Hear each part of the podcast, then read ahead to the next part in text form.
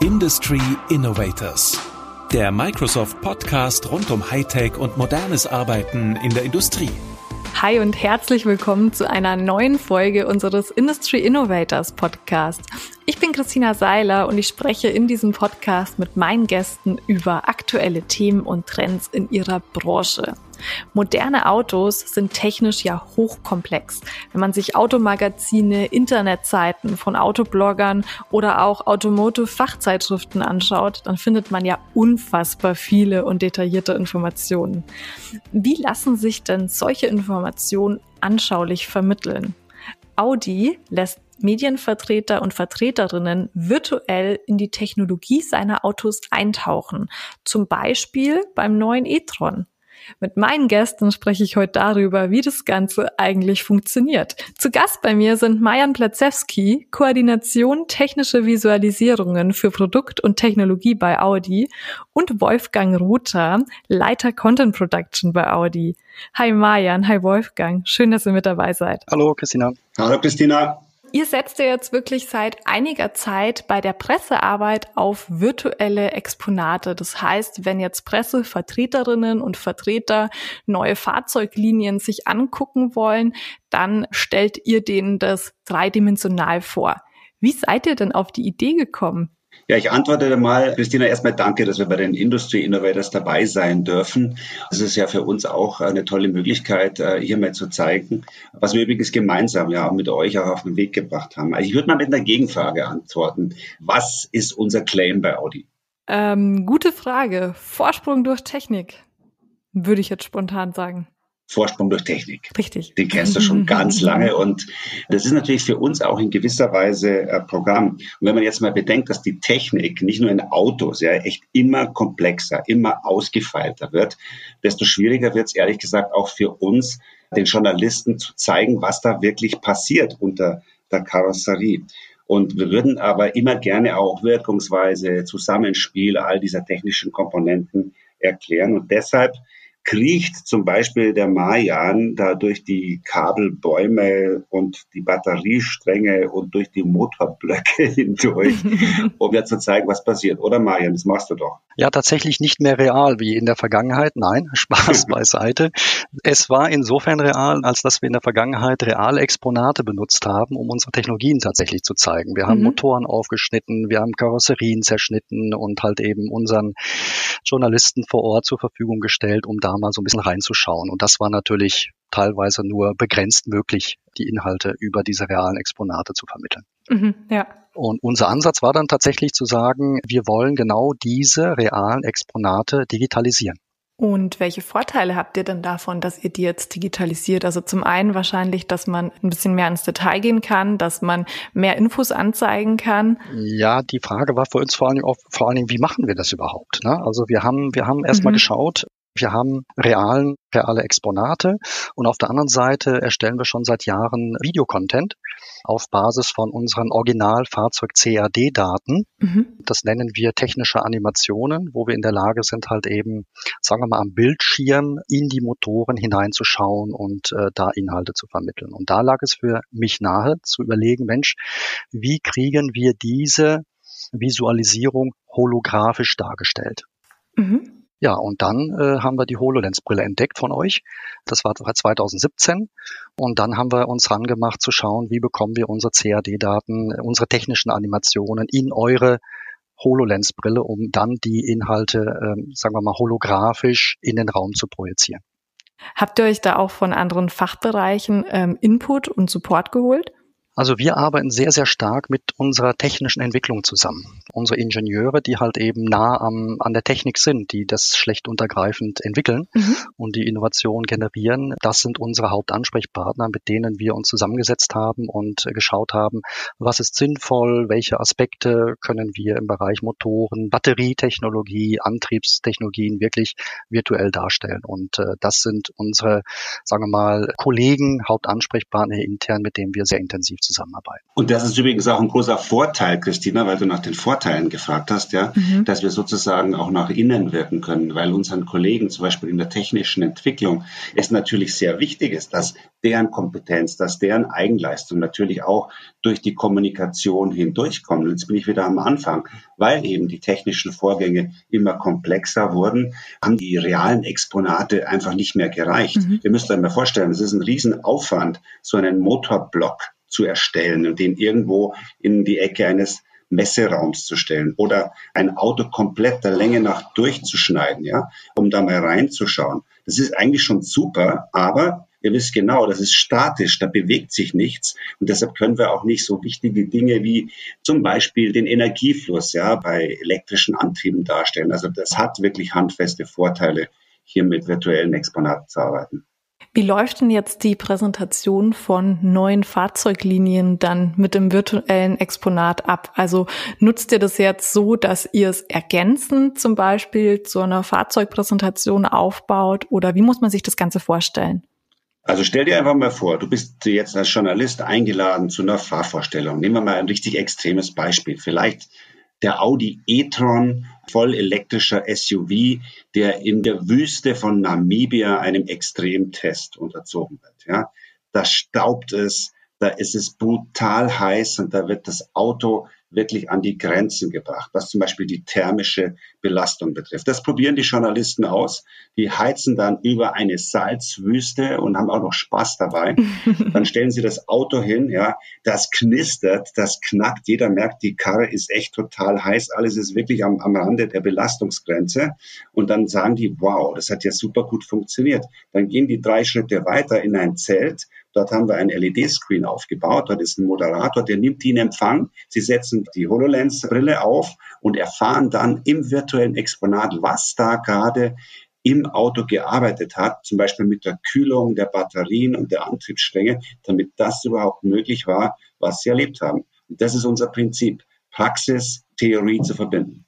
Das heißt aber, dass ihr quasi auch die Erlebnisse sozusagen von, ich sage jetzt mal, einem In-Person-Event, dass man auf die nicht verzichten kann, sondern dass eigentlich dieses virtuelle Exponat eine Erweiterung ist von dem, was man eben fühlen kann, aber dass dann die Events an sich den Fokus stärker auf das Erleben des Fahrzeugmodells legen.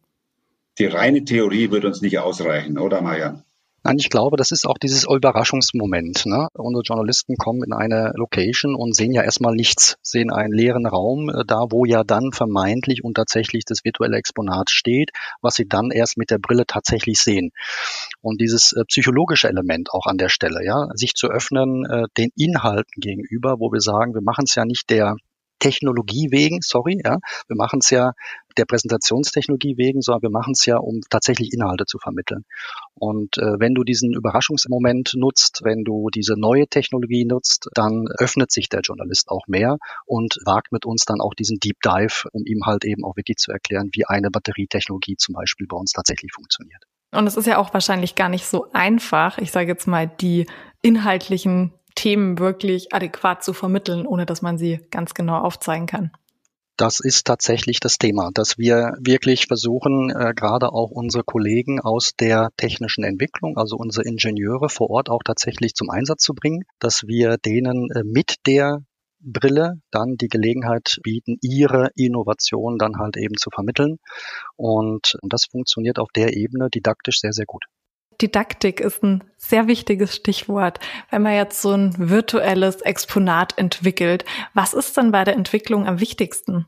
Also erstmal sollte man ein Thema festlegen, wo es auch echt Sinn macht, ja, also wo ein echter Mehrwert gegeben ist. Mhm. Denn äh, wie Mayan schon sagt, einfach nur, um hier noch ein bisschen Theorie zu betreiben, das ist nicht unser Anspruch. Wir wollen wirklich einen Mehrwert liefern für die Journalisten, dass sie auch wirklich etwas zu berichten haben, dass sie vor allen Dingen die Technik besser verstehen. Also quasi eine Mischung aus Inhalten, aber auch Storytelling. Ja, es muss ja auch Spaß machen. Was noch dazu kommt, ist ja auch diese sogenannte Shared Experience, ja, dass eben mhm. die Journalisten in einer Gruppe, angeleitet von einem Moderator, eben die Informationen sozusagen synchron erleben. Das ist für uns auch eine spannende Sache. Wir müssen das echt moderieren, dieses Thema. Also wir müssen den Journalisten nicht nur die Vorgänge im Auto zeigen, wir müssen auch den Moderator sozusagen ermächtigen, mit einer guten Menüstruktur, mit den Inhalten auch wirklich kompetent zu moderieren und zu informieren. Also das gehört alles auch zur Didaktik dazu. Wie muss man sich denn normalerweise den Weg vorstellen? Also ihr wisst jetzt, ähm, es kommt eine neue Fahrzeuglinie oder ihr habt vielleicht eine Fahrzeuglinie, bei der es presseseitig jetzt noch nicht so viel Verständnis gibt, wie die Technologien genau funktionieren und geht ihr dann im ersten Schritt sozusagen auf die Fachabteilungen zu und diskutiert, welche Inhalte jetzt wie aufbereitet werden können oder geht ihr erstmal quasi im Kommunikationsteam, dreht ihr erstmal die Runde, dass ihr euch überlegt, okay, was ist denn die Geschichte oder die Emotion, die wir landen wollen? Und von da aus starten wir dann mit der Planung.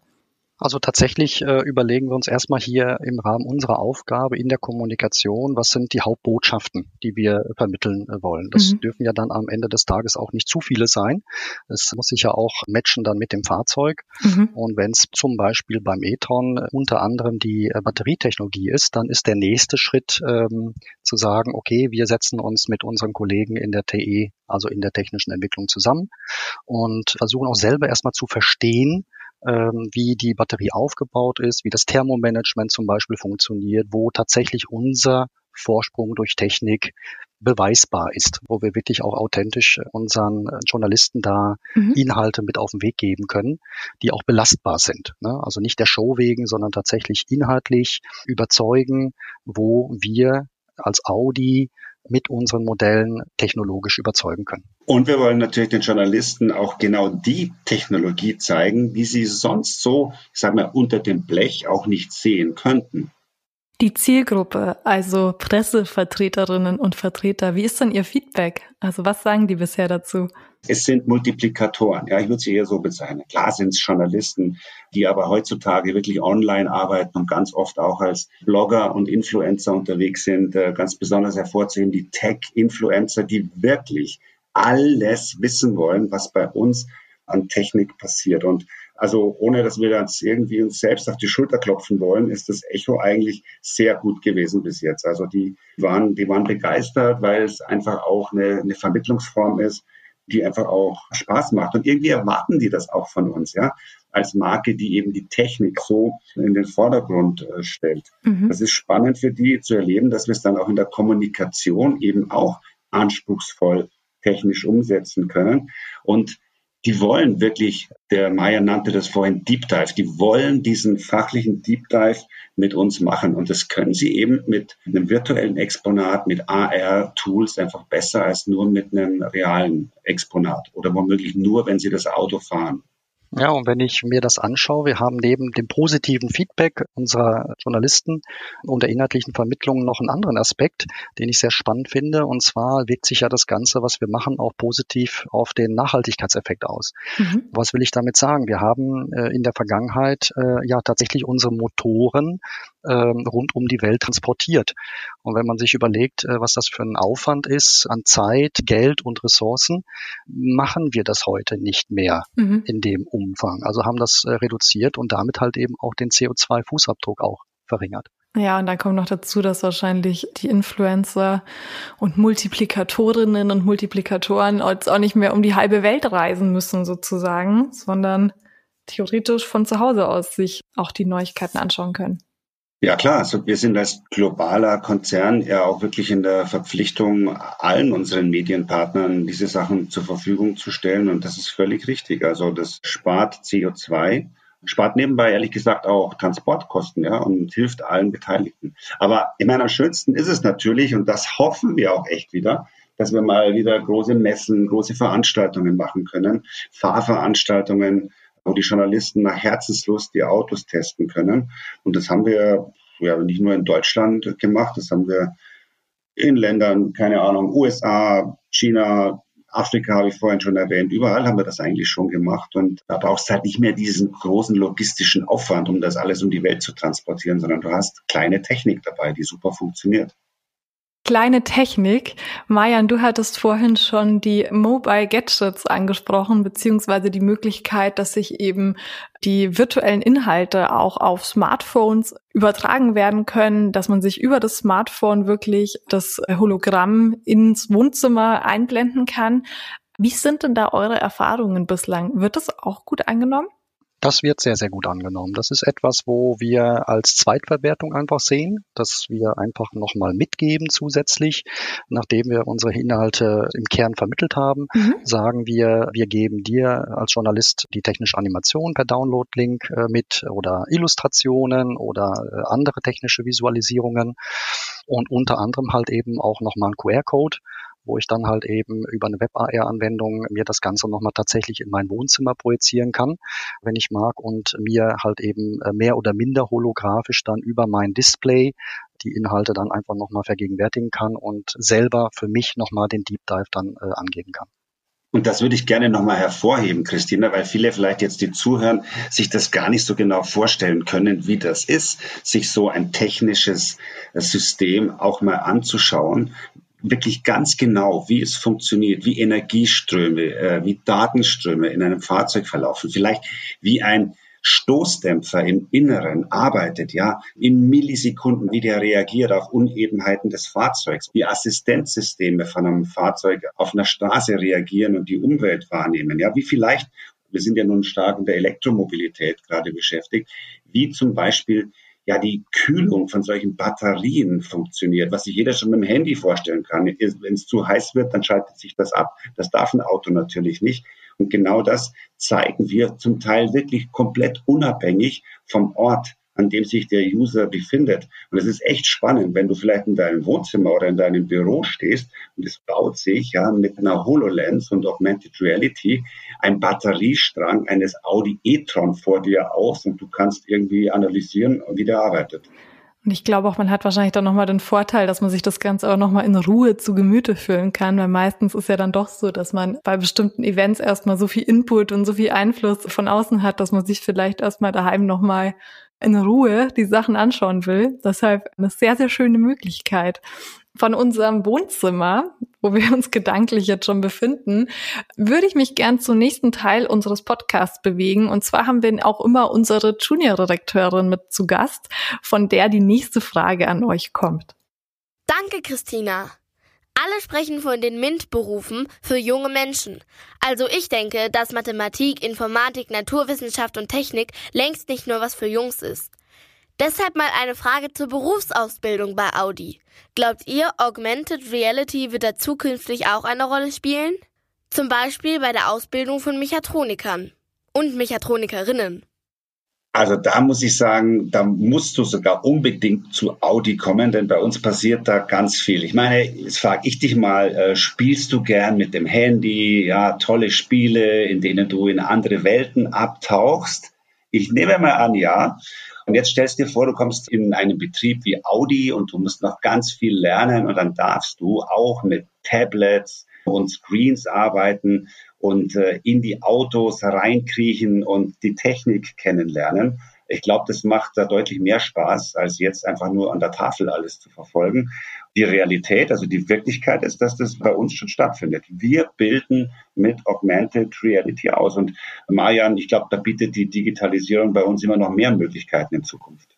Ja, das stimmt absolut. Ja, auf jeden Fall sehr, sehr spannend. Ich glaube, das kann man sich sehr gut vorstellen und macht ja definitiv Lust, bestimmt einigen Bewerberinnen und Bewerbern da mal genauer auf den Karriereseiten vorbeizuschauen. Langsam wird's wieder an der Zeit für einen kleinen Location-Wechsel. Und zwar gehe ich ja mit meinen Podcast-Gästen immer ganz gern in die virtuelle Bar oder in unser virtuelles Café. Und ähm, das ist einfach so ein bisschen der Ort im Podcast, wo wir hinter die Kulissen gucken wo wir vielleicht Fragen stellen, die man sich am Anfang noch nicht traut. Und die Entscheidung, die liegt natürlich bei euch. Also Bar oder Kaffee. Ich könnte einen Kaffee gebrauchen, aber it's up to you. Dann bin ich dabei. Kaffee. Wunderbar. Dann gehen wir in unser virtuelles Café. Ich nehme euch da jetzt einfach mal mit. Das Schöne ist ja auch, dass wir eine sehr, sehr breite Auswahl haben und uns sämtliche Dinge bestellen können. Ich fange jetzt mal an. Ich nehme einfach mal ein Cappuccino mit Hafermilch. Was darf es denn bei euch sein? Doppelter Espresso. Ein Kaffee Creme. Wunderbar, dann sind wir doch schon bestens ausgestattet. Ich habe mir jetzt nochmal das virtuelle Exponatsthema so ein bisschen durch den Kopf gehen lassen. Und ich muss schon sagen, ich mag es ja schon, mich in ein neues Auto zu setzen, beziehungsweise das Auto komplett zu erleben. Meint ihr, dass das haptische Erleben was ist, was dem virtuellen Exponat fehlt? Das ist eine ganz spannende Frage, ein spannender Aspekt. Da haben wir für uns einfach die Antwort darauf gebildet, dass wir sagen, es gibt kein Entweder-Oder, sondern so viel mehr ein sowohl als auch. Das heißt, ein haptisches Erleben, wie du es ansprichst, ist und bleibt einfach sehr, sehr wichtig. Sich an ein Auto reinzusetzen, die Qualität zu spüren, den Innenraum zu spüren, das kann die Virtualität einem nicht geben. Aber was wir mit der virtuellen Anwendung tun, ist halt eben darüber hinaus etwas zu zeigen und anzubieten, was äh, man halt eben so nicht sehen kann, halt eben was unterm Blechkleid passiert und wie die Vorgänge sind. Und das ist halt eben eine neue Dimension des Erlebens. Ich kann vielleicht noch ergänzen, ich meine, das Beste ist doch, wenn du etwas äh, in der Praxis erlebst oder wenn du vielleicht den Innenraum eines Fahrzeugs ertastest und dich fragst, wow, ich berühre eine LED-Fläche, die eigentlich glatt ist, wie Glas. Und trotzdem gibt sie mir Rückmeldung, wie bei einem Schalter. Ja? Eine perfekte Kombination nebenbei bemerkt. Aber jetzt willst du wissen, wie funktioniert das? Und dann kannst du vielleicht tatsächlich durch ähm, Augmented Reality auch noch verstehen, warum das so ist. Das ist eigentlich die ideale Kombination. Also wir wollen ja auch gar nicht auf das haptische Erlebnis verzichten. Vielen, vielen Dank für die spannende Folge und schön, dass ihr mit dabei wart. Ja, danke, Christina. Viel Glück weiterhin. Danke. Das waren Majan Platzewski und Wolfgang Ruther von Audi darüber, wie sie ihre Medienarbeit mit virtuellen Exponaten erweitern. Bis zum nächsten Mal und ciao aus München. Industry Innovators. Jetzt abonnieren. Überall da, wo es Podcasts gibt.